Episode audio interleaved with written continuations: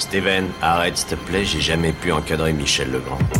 Salut c'est nos ciné, votre rendez-vous avec le cinéma qui sous ses dehors optimistes et une irréductible croyance en des lendemains qui finiront bien par chanter ne peut pas toujours réfréner sa part d'ombre, ce petit côté conservateur en lui qui ne peut s'empêcher de penser que c'était mieux avant, au bon vieux temps ou au hasard. Sam Raimi était aux commandes d'une certaine franchise de super-héros arachnoïdes et ravissait nos yeux de cinéphiles bercés par le rêve de voir un jour les aventures de l'homme araignée que nous dévorions sur papier portées de façon décente au cinéma. Une parenthèse enchantée, vite refermée et pourtant Spider-Man poursuit son aventure sur grand écran la preuve, il nous revient une nouvelle fois avec Far From Home, dont on va causer là tout de suite avec un quatuor de justiciers masqués de la critique, Julien Dupuis. Salut Julien. Salut Thomas. David Honoras, salut David. Salut Thomas. Stéphane Moïsaki, salut Stéphane. Salut Thomas. Et Perrine Quetzon, salut Perrine. Salut Thomas. Perrine qui a baissé le casque de tout le monde autour de la table. Merci beaucoup Perrine. C'est nos ciné épisode 199 et c'est parti. Tu fais un amalgame entre la coquetterie et la classe. Tu es fou. Enfin, si ça te plaît. Ah, c'est un métier, c'est un métier, on ne le dira jamais C'est assez. C'est celui de Solène qui est derrière la console et qu'on remercie au passage. Je n'ai mentionné que Far From Home en intro, mais on va tenter également de dire un mot d'une autre déclinaison de l'univers Spider-Man au cinéma ces derniers temps, New Generation, un film d'animation qui est sorti en fin d'année dernière, sur lequel on nous réclame depuis des mois et des mois de revenir. Et donc, eh ben, on va le faire. Voilà, comme ça vous serez contents. Pour ce qui est de Far From Home, le film s'inscrit à la suite évidemment du dernier Avengers, et donc attention, spoiler, là si vous n'avez pas vu le dernier Avengers et que vous tenez à ne pas vous faire spoiler, vous pouvez arrêter l'écoute. Il s'inscrit donc à la suite de la mort de Tony Stark, le mentor de Peter Parker, toujours incarné par Tom Holland, qui a bien du mal à s'en remettre, mais qui va devoir rapidement renfiler son costume d'homme araignée à la demande de Nick Fury, alias évidemment Samuel L. Jackson, qui l'associe à un nouveau venu, Quentin Beck, alias Mysterio, joué par Jack Gyllenhaal, pour qu'ensemble ils tentent d'enrayer une nouvelle vague de menaces qui frappe la Terre. Everywhere I go, I see his face. I just really miss him. Yeah, I miss him too. I don't think Tony would have done what he did if he didn't know that you were going to be here after he was gone.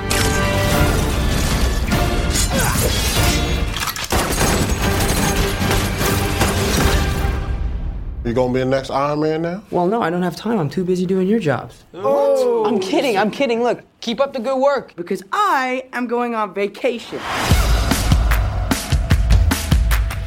Heads up. Nick Fury's calling you. I don't really want to talk to Nick Answer Fury. Why? Because if you don't talk to him, then I have to talk to him. I don't want to talk to him. Derrière la caméra, c'est John Watts, réalisateur du précédent volet. Au casting, outre Holland, Jackson et Gyllenhaal, on trouve également Zendaya, Kobe Smulders, Martin Starr ou encore Marissa Tomei qui reprend son, son rôle de tante May. Votre avis sur ce nouveau Spider-Man, ce Spider-Man from- Far From Home, les amis? Je n'ai plus le droit, euh, voilà, contractuellement, de donner la parole à Julien Dupuis en premier. C'est c'est terminé, la belle époque est derrière nous. Ce sera donc David Honora qui va parler en premier. Ah, quelle responsabilité. Merci David. Euh, non, bah du coup, euh, c'est effectivement euh, intéressant de rappeler que c'est euh, du coup la suite directe d'Avengers Endgame. Et ce qui est intéressant, et on l'a- on l'avait un peu évoqué en parlant d'Avengers Endgame, c'est qu'on était arrivé à un point où les enjeux étaient tellement massifs. En gros, ça concernait la la survie des trois quarts de l'univers. Enfin, c'était un peu chaud, qu'on perdait tout intérêt euh, pour les personnages. Et là, on revient euh, à des enjeux euh, plus humains euh, qui sont en gros de, de, de- de sauver des gens qu'on peut à peu près voir dans le cadre de l'écran. et, euh, et surtout, l'enjeu fondamental, c'est un enjeu romantique euh, de savoir euh, si Peter Parker va pouvoir. Euh, pécho euh, la, la personne qu'il a, qui- qu'il a dans le viseur, MJ en l'occurrence, joué par euh, Zendaya. Euh, et et d'ailleurs, euh, le, le film, dans, dans sa, sa première partie, insiste assez lourdement là-dessus, en, mettant en évidence le fait que c'est le seul truc qui l'intéresse et Mm. qu'il a envie de, de partir en vacances et de se concentrer juste sur ses affaires de cœur et de laisser le, son costume à la maison. Euh, donc, euh, bah, moi, ces, ces prémices euh, m'intéressent plutôt. Enfin, je, trouve ça, en tout cas, plus séduisant, plus abordable. Et justement, après Avengers Endgame, avec toutes les, toutes les limites qu'on avait évoquées dans l'émission, bah, j'étais plutôt content de, de retrouver quelque chose de plus terre à terre.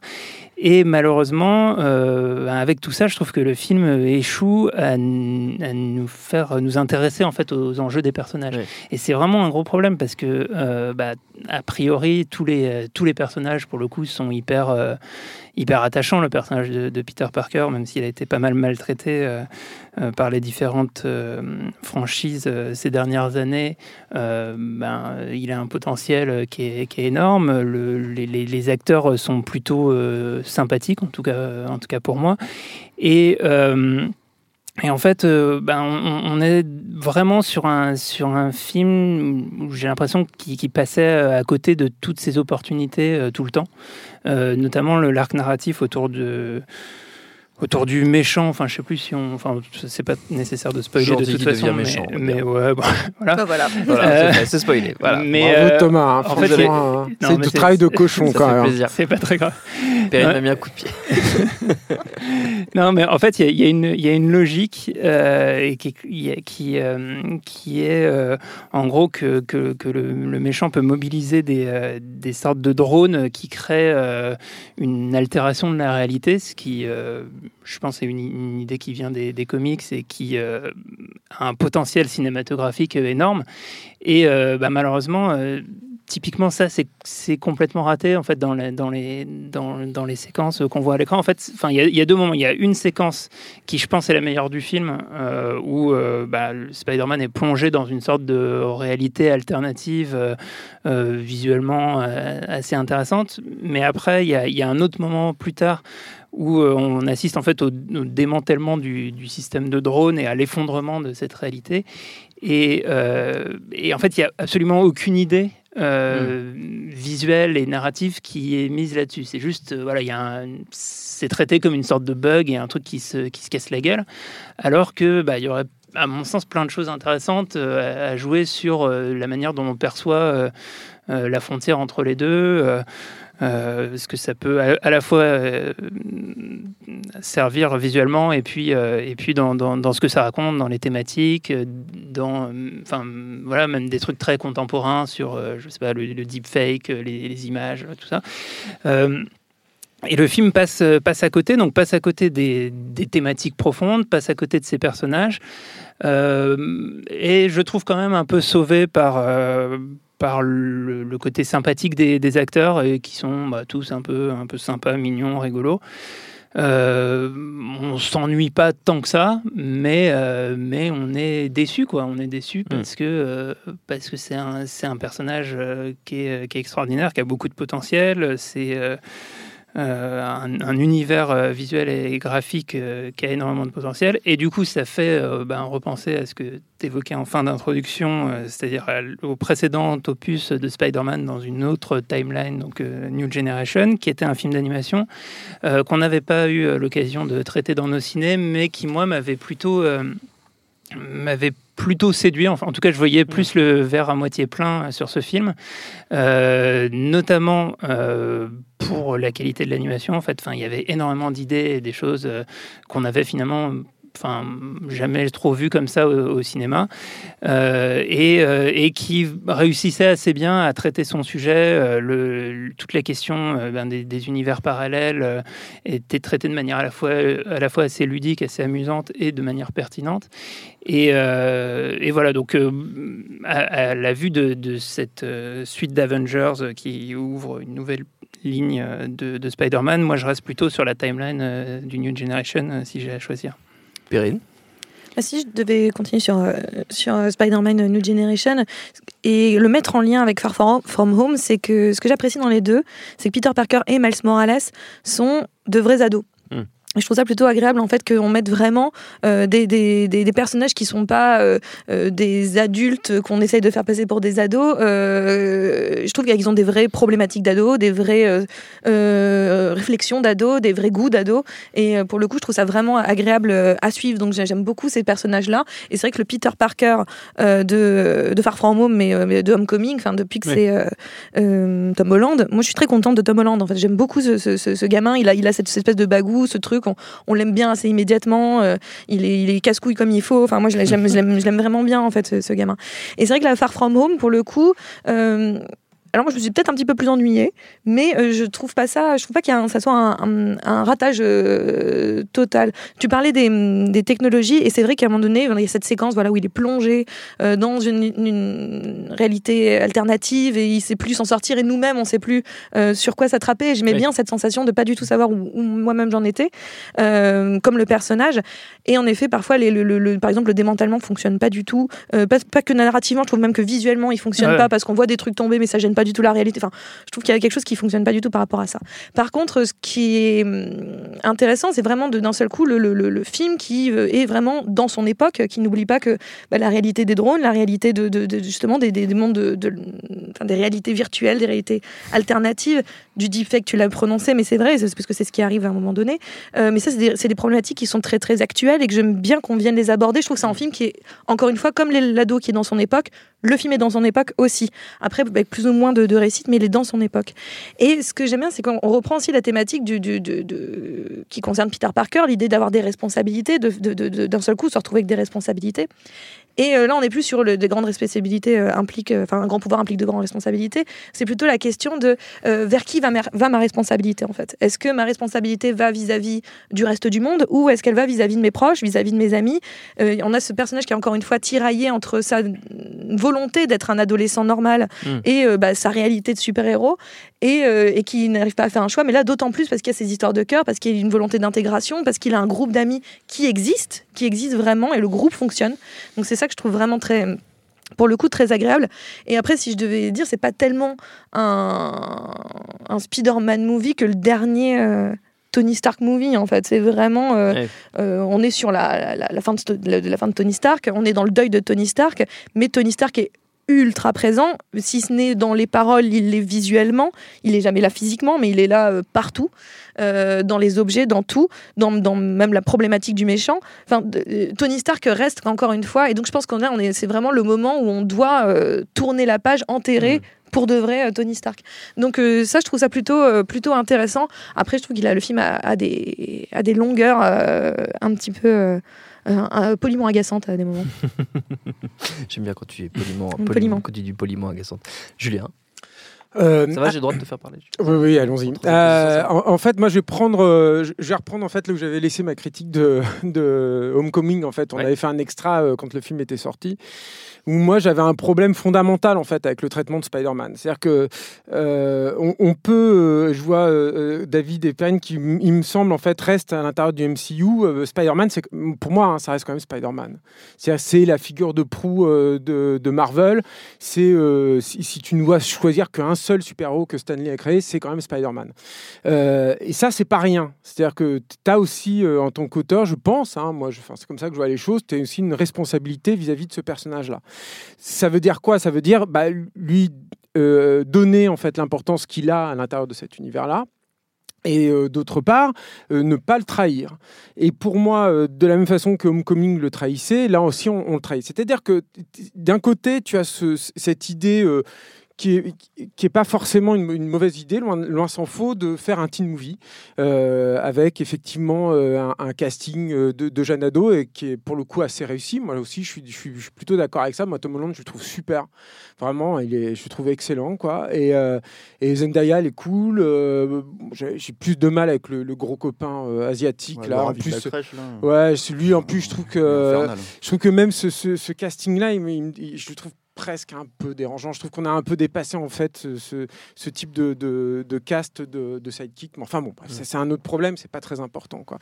Moi, ce qui me- le, le problème qui me dérange fondamental, c'est que euh, Spider-Man, je pense que le personnage tire euh, sa force euh, dramaturgique du fait que ce soit le super-héros des petites gens. Et finalement, tu n'en as pas beaucoup quand même des super-héros de petites gens. C'est-à-dire que en général, le, super-héros euh, américain, bah, il est souvent ou alors issu d'une espèce d'aristocratie ou alors issu d'un milieu extrêmement bourgeois, etc. Et là, le truc, c'est que Spider-Man est, lui, encore une fois, issu d'une famille plutôt désargentée. Il y a même un- une, mise en contexte là-dessus dans le, dans la suite, là, au, au- au tout début. Sauf que sa problématique, en fait, c'est euh, de gérer euh, l'héritage, le leg euh, richissime, en fait, de Tony Stark.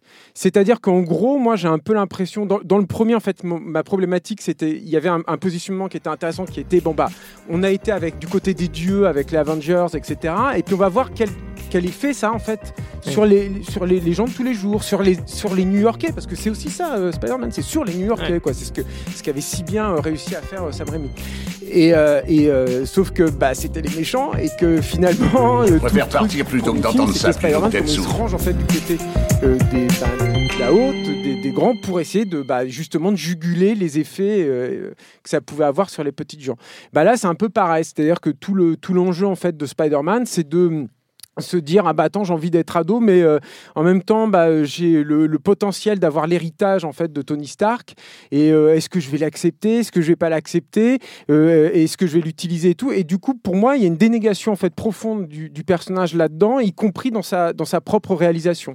C'est-à-dire que de la même façon que moi j'ai un gros problème avec le fait que ces costumes viennent de, de, chez Stark parce que du- d'un coup il a un pouvoir. C'est- c'est- c'est-à-dire que le, pouvoir intrinsèque de Spider-Man, le fait que ce soit un personnage qui s'en prenne plein la tête dans les comics et donc dans les, dans les films aussi de, de Sam Raimi et aussi d'ailleurs dans, dans, dans, dans New Generation, là c'est plus du tout le cas. Enfin, il, il se retrouve avec ce, jusqu'à ce costume euh, qui est techniquement ah- ahurissant. hein. Il est magnifique hein, techniquement ce costume-là, mais par contre stylistiquement, puis ce qu'il dit du personnage, ce costume hyper euh, flashy, là, hein, t'as l'impression que c'est Fast and Furious version Spider-Man, un peu, il est- c'est du toning, quoi, tu vois.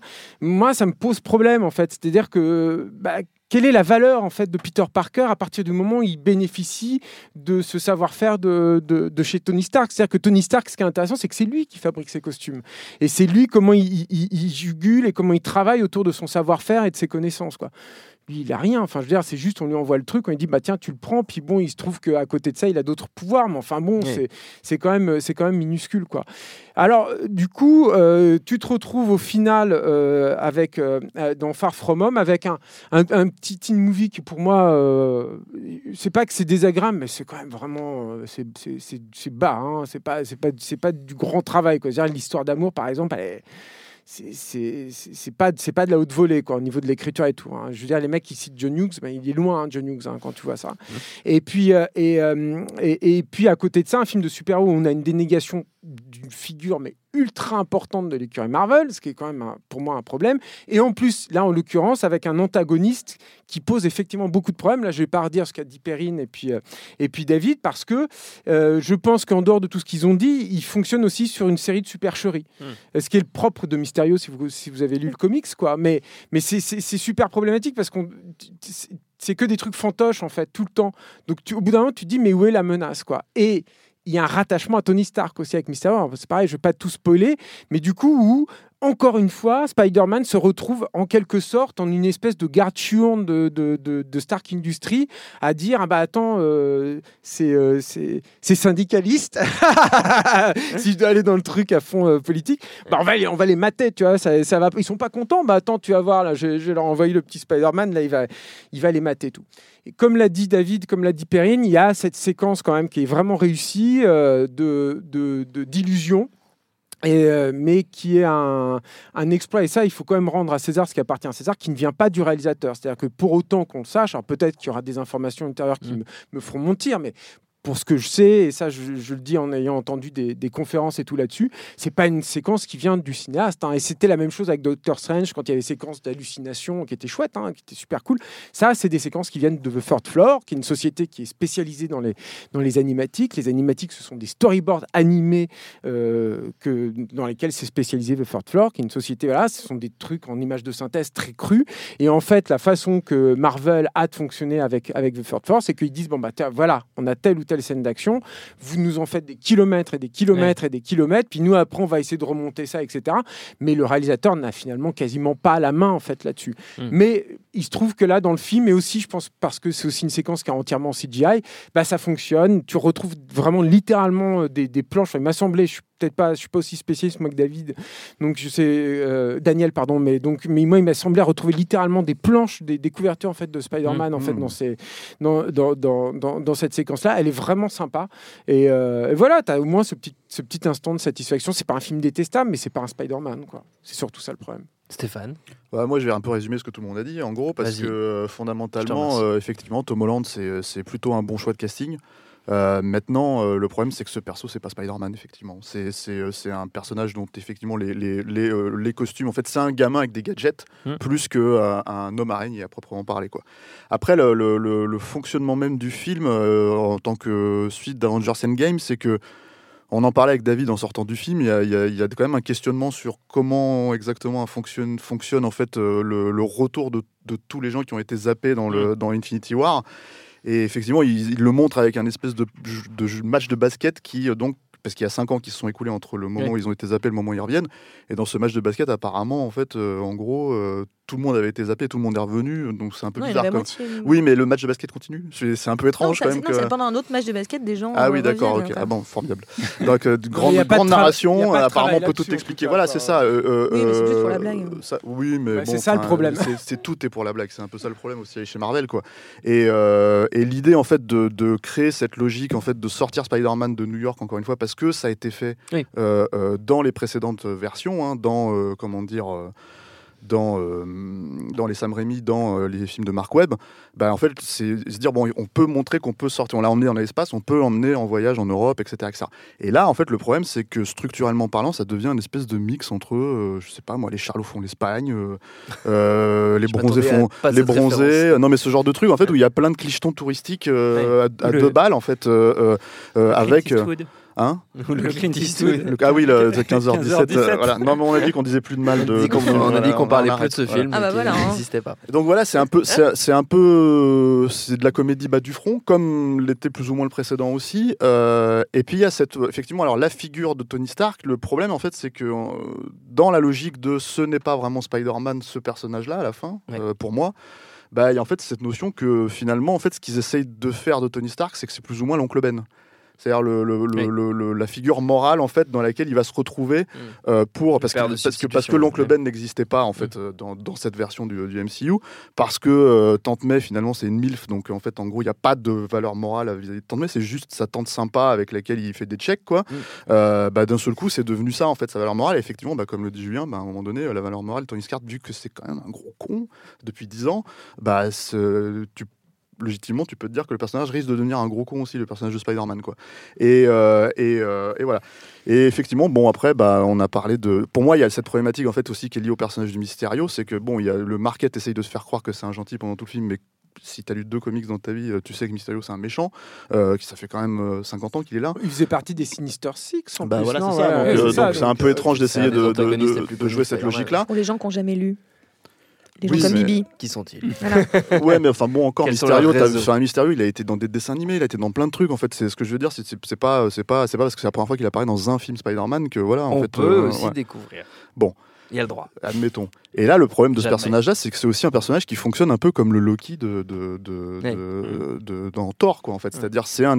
Alors, à- euh, je, parle de la façon dont, le traite, dont, c'est traité- dont il est traité dans la MCU. C'est-à-dire que à la base, c'est un illusionniste, en fait, un quelqu'un qui travaille sur les effets spéciaux, Mysterio, et donc, effectivement, joue avec, euh, avec euh, le- les images, en fait, et tru- le, tru- le truquer les images pour, euh, pour, euh, pour impressionner les gens. Cette scène de piège mental, dont on parle tous, effectivement, c'est un truc qui est complètement euh, euh, dans le comic book depuis en fait euh, la, la création de Mysterio. C'est un des premiers trucs qu'il fait euh, dans les années 60. Et euh, je pense qu'effectivement, il y a un truc de classicisme euh, qui, qui fonctionne assez bien. Et, et, et voilà. Mais après, effectivement, c'est un- une scène qui détonne complètement. Oui. C'est-à-dire, elle est vraiment dans le reste du film. Et le reste du film. Bah moi, je trouve que tout ce qui ce qu'on va dire, qui est très de l'ordre du, côté super héroïque en fait de de, de, de, de cette aventure-là, qui est quand même le troisième niveau d'enjeu. hein. Je pense que le premier niveau d'enjeu, c'est ce qui va embrasser MJ. Le deuxième niveau d'enjeu, c'est ce qui va se remettre de, de, de- ce qui va devenir le nouveau Tony Stark, tu vois, le nouveau, Iron- le nouveau Iron Man, parce que c'est un truc que tout le monde lui demande. hein. Ça, Ouais. ça participe aussi de l'au- de l'autre truc qui fait qu'en fait, t'as pas l'impression de regarder un film avec Spider-Man. C'est qu'on lui dit, ah, tu vas être le nouveau Iron Man? Oui, oui, euh, non, non, euh, non. Ah, peut-être à la fin, tu vois. Et donc, le troisième niveau, c'est bon, bah, d'endiguer la menace euh, qui, fondamentalement, n'en est plus vraiment une, en fait, à la Mm. fin. Et, euh, et donc, en fait, si tu veux, c'est un peu pour ça qu'elle passe en troisième plan. Et tu te retrouves avec un manque d'enjeu total quoi à la fin. Et euh, bah ça c'est du niveau pour moi euh, Thor euh, le monde des ténèbres quoi. Enfin ce genre de truc quoi. Hyper cheap moi je me rappelle dans Thor le monde des ténèbres un des trucs qui m'avait fait halluciner c'est t'as Londres entier qui est en train de se faire détruire Ouais. et t'as Thor qui prend le métro pour retourner au combat. Il vient de se prendre un pain, il dégage à trois, trois stations de métro, il prend le métro pour retourner au combat. À ce niveau en fait de je m'en foutisme euh, narratif, euh, voilà, bah là c'est un peu la même logique parce que fondamentalement, euh, oui effectivement quand on, quand on découvre que c'est des drones qui créent les destructions, tu te dis ok même, même là ça marche pas très bien, c'est bizarre parce qu'en fait ils ont réussi à blouser tout le monde. Enfin, bref, c'est c'est il n'y a pas d'enquête derrière sur les sur les cataclysmes, il y a rien, tu vois donc bref. Avec une très- dénégation aussi d'un- des enjeux principaux dans la séquence post-générique aussi. Il faut pas trop en parler, quoi, mais il y a y a- y a un Ah oui, truc ouais, sur- ouais, ouais. avec une façon de désamorcer l'importance d'un des personnages majeurs, en fait, on va dire, du film, et du coup euh, du rapport de, de Peter Parker à tout cet univers et aux Avengers et tout. Moi, je sais pas, je, je l'ai trouvé un peu embarrassante en fait cette séquence-là parce que Hmm. ça, ça désamorce un peu tous les enjeux en fait, en- encore une fois du film. Quoi, tu dis mais c'était ça, donc c'était encore une fois c'était de la flûte quoi. Enfin, et en fait, tu peux pas avoir de, de gravité émotionnelle. C'est-à-dire que moi, je comprends qu'ils soient embêtés à l'idée de refaire l'histoire de l'oncle Ben. Je comprends qu'ils soient embêtés à l'idée de tout ça. Mais au final, le, le- le truc avec Tony Stark, c'est que moi, j'ai jamais compris en cinq films, en fait, l'attachement vraiment, à part le fait qu'il lui file ses costards et qu'il lui dit tu devrais être un, hé- un héros, alors que lui-même n'en est pas vraiment un, en fait, depuis, euh, depuis le début. Donc c'est super. euh, Enfin, voilà. euh, du coup, tu te dis ah, mais vous avez mis quoi en place exactement? C'est quand il drague Tante May, c'est pour ça, en fait, que vous essayez de rattacher au personnage. Enfin, c'est que des trucs un peu de briques et de broc comme ça. Et euh, et du coup, en fait, bah, émotionnellement, tu peux pas fonctionner, ça peut pas fonctionner. Et alors, il y a, euh, comment dire, alors, je sais pas si tu parlais de ce euh, personnage-là, en l'occurrence, dans le, dans le truc, mais moi, je vais spoiler ça. Il y a J.J. Jameson. Oui. Dans le film. Et alors là, bon, bah alors là, euh, alors il y a un truc en fait qui, qui, est- qui est dit dans les bandes annonces qui n'existe pas dans le film, qui est finalement pas dans le film. Ça, je, je le spoil aussi. Je suis désolé pour ceux qui voilà, et vous écouterez l'émission après en fait. Euh, euh, L'idée de faire un multiverse comme dans justement New Generation, en Ouais. fait, qui a amorcé dans la bande annonce, c'est complètement faux, hein, c'est complètement fake. Et tant mieux quelque part parce que je pense qu'en fait c'était vraiment la porte ouverte pour que la phase 4, 5, euh, voilà, ils fassent vraiment ce qu'ils veulent, n'importe quoi, et puis de toute façon ça se justifie quoi. Mais euh, donc en admettant que le multiverse en fait n'existe pas, il y a quand même J.J. Jameson qui est interprété par J.K. Simmons. Oui. Et donc là tu te dis ok Son donc en fait vous cherchez à faire quoi là. Annuler euh, Mm. annuler Sam Raimi? Je comprends pas la logique en fait. On va on va aller où avec euh, avec ce, ce truc là quoi? Donc c'est assez comment dire ouais c'est assez problématique parce qu'au final pour moi mythologiquement parlant le personnage finit par juste être un espèce de body snatcher de Spider-Man plutôt que Spider-Man à proprement parler quoi. Euh, après bon bah euh, New Generation j'ai pas grand chose à dire. Ok, d'accord. Bah, très bien. Est-ce que- est-ce qu'on a fait le tour sur New Generation? Est-ce que tout le monde a dit ce qu'il avait, ce qu'il avait envie de, Moi, je, de je dire trouve, non, j'en ai pas trop parlé, mais je sais pas si j'ai peut-être mais- trop vers ma gueule euh, déjà. Non. Euh, moi, je trouve que c'est parce que le film a été, euh, je trouve qu'il y a eu un engouement ahu- ahurissant sur le film. Ouais. Alors, et moi, j'ai une, j'ai une relation un peu ambiguë en fait avec ce film, c'est-à-dire que je trouve qu'au niveau du euh, en fait, je crois que j'ai un gros problème avec Lord des Miller, la façon qu'ils ont de se réapproprier les trucs, et je trouve qu'il y a une distance. euh, C'est un projet de Lord Miller. à la voilà, c'est C'est ça. un script de euh, Phil Lord. Voilà, ouais. et, euh, et ils ont produit, enfin, je crois qu'ils ont un peu fonctionné comme Lego, non Euh, Enfin, je suis pas sûr de ça, mais et euh, mais je trouve que le le, le- moi j'ai un, problème de, de, de rapport pareil aussi à la mythologie tout. Alors peut-être que je suis trop vieux jeu j'en sais rien quoi. Mais mais du coup j'ai du mal à m'impliquer en fait dedans quoi. C'est à dire qu'il y a- il y, a une, une telle fa- façon de désamorcer tout ce qu'on a planté auparavant une telle façon de refuser de croire tout tout tout systématiquement qui moi m'impose en fait au final une, une espèce de distance. Et puis où je me dis bon bah ils ont pas construit grand chose quoi. Il y a deux trois petits trucs quoi évidemment hein, le rapport à, à l'oncle je pense notamment mais c'est quand même super quoi. Après le truc c'est que et moi ça c'est un truc que j'ai aussi beaucoup découvert après avoir vu le film c'est que- le techniquement c'est super cool quoi. C'est à dire que le, le film vient de Sony Picture Animation qui est une filiale de So- Sony Picture Imageworks et donc, ce qui est intéressant avec Sony Picture Animation, c'est qu'en gros, c'est comme si tu mixais ILM avec Pixar, euh, mais c'est plus compliqué que ça parce que tu as aussi Dandy Tartakovsky qui est passé là-dedans et qui, avec Hotel Transylvanie, a complètement explosé la façon dont les mecs ils avaient de, de bosser l'animation, etc.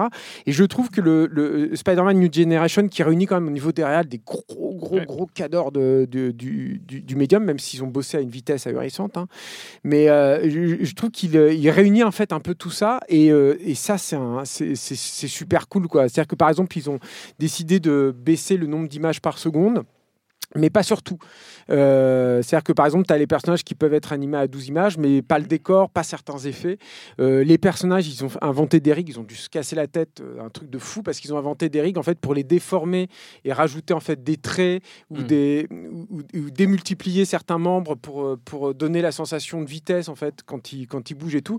Et visuellement, je trouve que c'est un film génial quoi. Et si je peux vous conseiller d'ailleurs quelque chose, c'est que si vous êtes sur Twitter, il y a beaucoup beaucoup de mecs qui ont bossé dessus parce que c'est devenu un, un, un- un projet de passion en fait pour tous ces mecs qui ont bossé Mm. là-dessus parce qu'on leur donne rarement la l'attitude. L'animation américaine est ultra formatée, c'est-à-dire que quand tu sors des canons de DreamWorks et puis de, de Pixar, c'est vachement dur de faire quelque chose de neuf. Et les gars, du coup, ils sont ils, ils- ils sont éclatés en fait parce que y a, là, il y avait quelque chose qui euh, il y avait quelque chose qui changeait. Alors Juste un, petit truc, c'est qu'on n'a pas parlé non plus de Love, Death and Robots qui est sur, euh, sur Netflix. Et euh, il y, a, quand même un épisode dedans, c'est une anthologie, tout ça produit par David Fincher. Et il y a, un épisode dedans qui est qui met quand même à l'amende Spider-Man New Generation visuellement, je trouve, hein, qui s'appelle Le Témoin, The Witness. Le scénario n'est pas terrible, mais alors visuellement, si vous avez aimé Spider-Man New Generation, voilà, ça, ça peut être ma reco pour euh, cette, cette espèce de mini-épisode de, de rattrapage de. Spider-Man New Ouais, Generation. Voilà. C'est-à-dire que Julien fait les transitions à ma place et tout. Enfin, ça y est, c'est- tout paravolo. Hein, c'est le bordel. Euh, bon, bah, puisque tu as commencé les, les, les recos, t'en avais une autre ou pas? Euh, oui, oui, alors qui n'a rien à voir. Ça m'aurait étonné. Non, non, mais parce que j'ai. Le mec vient avec 12 recos. Mais non, mais c'est pas par rapport à l'autre. Enfin bref. Ouais, Non, mais c'est très court. Mais euh, Tu dis ça aussi à chaque fois. Ouais, je suis désolé. Non, mais alors, euh, non, mais ça n'a rien à voir parce que j'ai j'ai- plus rien moi sur les Marvel et super et les super rien, tout. je suis Non, je suis à poil. Mais euh, non, en fait, comme je sais qu'on fera pas d'extra et tout dessus, et pour, pour cet été, il y a, moi, il y a un film qui sort là le 10 juillet, euh, qui, est, qui est ahurissant, je trouve, qui s'appelle Les Enfants de la mer. C'est un premier film d'Ayumu Watanabe, c'est un film de, de Studio 4 degrés C, en fait. Et euh, ça commence, on va dire, comme un, un teen movie. euh, pour virer à une espèce de conte fantastique, je, je sais, ça sert à rien que je vous pitch le film, euh, allez-y quoi. Et ça vire en fait une espèce de trip euh, métaphysique, euh, sensitif, un truc de malade mental. Musique de Joe Hisaishi aussi, si ça peut vous convaincre d'y aller. Toujours bien. Je, je- il faut moi que je digère le film, il faudrait que je le revoie exactement pour voir où je le situe à peu près dans mon truc et tout. Mais je sais, ce que je sais, c'est que je me suis pris le film en plein dans la gueule. J'ai eu un choc, pareil. voilà, on parle de choc esthétique, alors là, mais un truc de, de fou quoi. Et, euh, et le- le- la fin, en fait, tout le trip et tout, qui est un truc sur le sur le, le mystère de la vie euh, lié au, au- au secret des profondeurs euh, marines. Bah, je trouve ça un, truc absolument ahurissant. Voilà, allez-y. En plus, ça se passe dans l'eau, dans l'océan. C'est parfait pour l'été. Les enfants de la mer, 10 juillet au- en salle. Magnifique. C'est mieux que Spider-Man. Stéphane, Ah, moi, je vais faire une reco absolument incroyable. Je vais recommander. Parce que là, c'est le numéro combien 199. Et Je vais recommander le numéro 200 Ah. de ciné en avance. En un numéro 200 euh, complètement dingue en fait euh, sur euh, un petit film dont on parle rarement qui s'appelle Anaconda et qui va être euh, ça va être quoi en fait? Ça va être euh, toi-même tu sais non Euh, En direct. un direct Ce sera un direct. un direct avec Le 9 euh, juillet. voilà et une espèce de commentaire audio Ce sera un commentaire audio du film. euh, aviné je pense pas du Bah euh, non, on boit de l'eau tout. ici. voilà, voilà, euh, avec de l'eau. av- aviné à l'eau Ouais. d'accord bon d'accord Hydraulique. Euh, sur euh, sur euh, bah ce qu'on peut clairement dire être l'un des, un des plus grands films de l'histoire du cinéma Un marqueur. un marqueur Un voilà. tournant dans l'histoire du cinéma. En tout cas, dans les films qui commencent par A, Ouais, qui se terminent par A. c'est ça. Et à mon avis, tu réduis le truc, ça fait quand même pas mal de. de- Ça fait- voilà, ouais, Il y a euh, Anna Luc Besson, ça a l'air vachement bien. non Ah voilà, ouais, mais là c'est Anaconda, voilà. Donc, et donc, c'est euh, encore mieux. Voilà, encore mieux. Conda dedans. Et euh, donc voilà, numéro 200 de nos ciné, ne ratez pas Ne ça. ratez pas ça, surtout pas. Perrine. Euh, bah, moi, j'étais partie euh, sur autre chose. Puis d'un seul coup, tu as parlé de, de- de cinéma d'animation. Donc, j'ai eu envie de parler de cinéma d'animation. Euh. C'est vrai. Euh, ben, Il y a un film qui est sorti il n'y a pas longtemps qui s'appelle euh, Buñuel après l'âge d'or. Euh, et bien sûr, là de tête, je n'arrive plus à me souvenir du nom du réalisateur. Je vais trouver ça le temps que tu Mais peu de euh, voilà. Buñuel après l'âge d'or, c'est un film, c'est une sorte de making-of pour le film Terre sans pain de, de, de, de Buñuel, son seul documentaire. Et euh, un making-of animé où on voit, on retrace de comment comment ce film a été fait, que ça, a- ça a été un tournant, c'était justement donc après l'âge d'or, qui a été une, une réception très très difficile, hein, l'âge d'or à l'époque. Et il était sur le film point de... Salvador Simo. Salvador Simo. Et donc, voilà, l'idée, c'est que voilà, on ne savait pas s'il allait faire, réussir à faire des films derrière. Et il part comme ça dans les Urdes, à l'Estrémadour, en Espagne, pour euh, faire un, un documentaire sur des gens, des vrais euh, petites gens qui vivent une situation très, très compliquée. Et il veut mettre la caméra sur eux. Et en même temps, en, en faisant une vraie recherche esthétique, en créant quelque chose, il va un peu se perdre, il va, faire, il va faire un peu, un peu plein de choses. Le film est, là parce qu'il a son pote a gagné à la loterie. Donc, euh, le, le, film est complètement fou. Et le, cette idée d'en faire un making-of animé est euh, assez L'histoire est complètement passionnante. Et surtout, euh, n'essaye pas du tout de faire de, de Buñuel quelqu'un de particulièrement sympathique. Au contraire, il est même particulièrement chiant. Mais, mais le, film est quand même assez passionnant. Il dure à peine 1h15. C'est vraiment un, vrai, une vraie petite perle à regarder. Et vite fait, parce qu'on n'en parlera pas non plus, et ça sort cet été, ça sort le 31 juillet. Je vous recommande Midsommar de Harry Astor pour ceux qui avaient aimé Hérédité. Euh, ce n'est pas un film qui fait peur, c'est un film qui est perturbé et, perturbant. Mais très perturbé surtout. très bien. David euh, bah moi, j'ai une reco qu'on peut euh, relier d'une certaine manière à Far From Home parce que c'est le film qui a fait connaître Jake Gyllenhaal et qui est sorti euh, en, 2002, la même année que, que le premier Spider-Man de Sam Raimi, c'est euh, Denis Darko, mhm. euh, qui ressort en fait en France le 24 juillet, ressorti par Carlotta. Il sort en deux versions. il y a la version cinéma qui était sortie à l'époque et une version Director's Cut. Moi, je recommande plutôt la version cinéma. et bah, qui est un film qui euh, qui ouvrait de, grands espoirs, alors qui n'a pas, eu, euh, pas beaucoup de succès euh, en salle au moment de la sortie. Un, film voilà, qui, qui, qui, ouvrait potentiellement une, une, grande carrière, qui en fait bah, a donné lieu sur, les, sur les films suivants à deux échecs euh, qui, euh, qui font qu'il n'y a toujours pas de, de, suite à sa filmographie. Et, euh, et donc le, le, film est, est, visible de nouveau en salle. Je, je recommande sans trop pitcher non plus. C'est une histoire d'un ado et avec des histoires de paradoxes temporels. Est-ce que est-ce qu'on on a bien fait de survivre ou pas? Voilà, c'est très début des années 2000 et, et en même temps euh, euh, très intéressant à revoir. Très bien, notre temps est écoulé. Merci à tous les quatre. Merci à Solène, à la technique, à Juliette pour la préparation. Binge.audio pour toutes les infos utiles. On vous dit à très vite pour le numéro 200, évidemment. Je préfère partir plutôt que d'entendre ça, plutôt que d'être sourd. Binge